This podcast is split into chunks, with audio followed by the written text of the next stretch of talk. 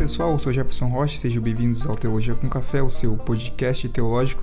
No episódio de hoje nós falaremos sobre a teologia do coaching e o que a Bíblia tem a dizer para nós sobre isso. Então pega o seu café, venha comigo então para mais um episódio.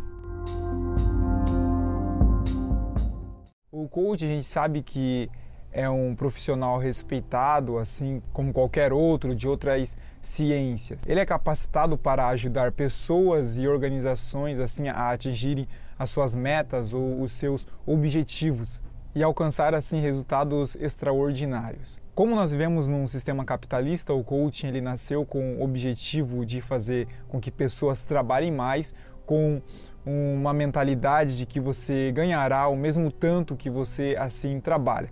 Até aqui, tudo bem.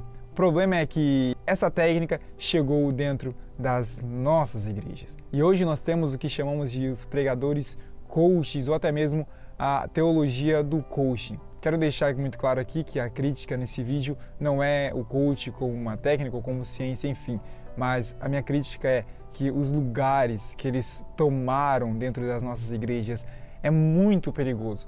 Porque nós vemos hoje pessoas famosas, enfim, com essas mensagens de massagear ego, de dizer que você vai vencer, de alguns até dizendo que você é o centro de Jesus e assim por diante, que a gente ouve que não condiz com o que as escrituras nos ensinam e nos mostram. O coach ele tem o objetivo de falar mais sobre o antropocentrismo, falar sobre o homem como o centro, mas o Evangelho de Cristo é muito diferente, porque Jesus mesmo nos pede para negar a nós mesmos. Ou seja, o Evangelho de Cristo é totalmente cristocêntrico. O homem colabora para a salvação somente com o seu pecado, nada mais, nada menos do que isso. O resto é tudo mérito e honras ao sacrifício feito de Jesus na cruz do Calvário. A mensagem de Cristo é uma mensagem que convence o homem da sua natureza pecaminosa e o incentiva a abandonar essa natureza. O coaching ele vem como uma autoajuda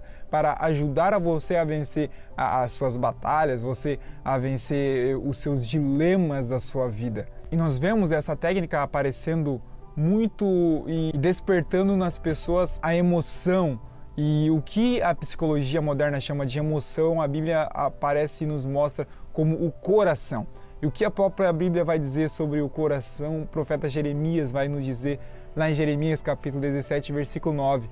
O coração é mais enganoso que qualquer outra coisa e sua doença é incurável. Quem é capaz de compreendê-lo? Assim também o escritor de Hebreus, em Hebreus capítulo 3, versículo 8, vai nos dizer: Não endureçam o coração como na rebelião durante o tempo da aprovação no deserto. O que o escritor nos mostra e a palavra nos mostra é que o homem por si só tem um coração endurecido, um coração em rebelião contra as vontades de Deus. O coração do homem sempre vai se inclinar para o mal. E o que o coach pode fazer por isso? Nada. Somente o Evangelho de Jesus Cristo pode converter o coração do homem. Somente o Evangelho de Jesus Cristo pode transformar o nosso coração pecaminoso em um coração justificado pelo sangue dele. Aplicar o, o coaching à vida espiritual é a mesma coisa do que você querer receitar um paracetamol para alguém que está com câncer. De nada vai ajudar nada vai é, solucionar o seu problema. Somente a Escritura, somente Cristo pode curar o coração do homem. Jeremias ele profetiza para um povo orgulhoso, um povo que confiava em si mesmo, e com isso Deus responde para eles dizendo: Olha, assim diz o Senhor: Maldito é o homem que confia nos homens. Quem faz da humanidade imortal a sua força, mas cujo coração se afasta do Senhor. Mas bendito é o homem cuja confiança está no Senhor, cuja confiança nele está. Mas aí alguns podem dizer, ah, mas está citando somente o Antigo Testamento, então eu trago para você aqui um balde de água fria que o escritor da carta de Tiago vai nos dizer. Ouçam agora vocês que dizem, hoje ou amanhã iremos para esta ou aquela cidade, passaremos um ano ali, faremos negócios e ganharemos dinheiro. Vocês nem sabem o que lhes acontecerá amanhã. Qual é a sua vida? Vocês são como a neblina que aparece por um pouco de tempo e depois se dissipa. Ao invés disso, deveriam dizer: Se o Senhor quiser, viveremos e faremos isto ou aquilo. Agora, porém, vocês se vangloriam das próprias pretensões.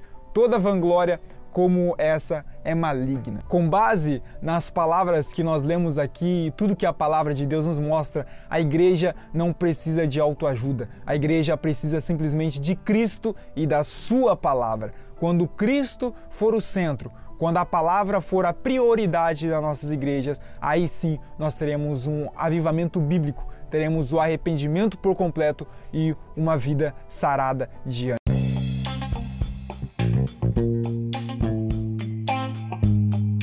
Bem, pessoal, esse foi o episódio de hoje. Se você gostou, não se esqueça de compartilhar com seus amigos no grupo da igreja, com seus colegas para aprenderem mais da palavra de Deus.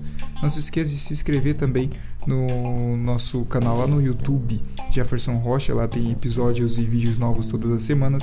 Também não se esqueça de seguir-nos nas redes sociais, no Instagram como Teologia com Café Oficial.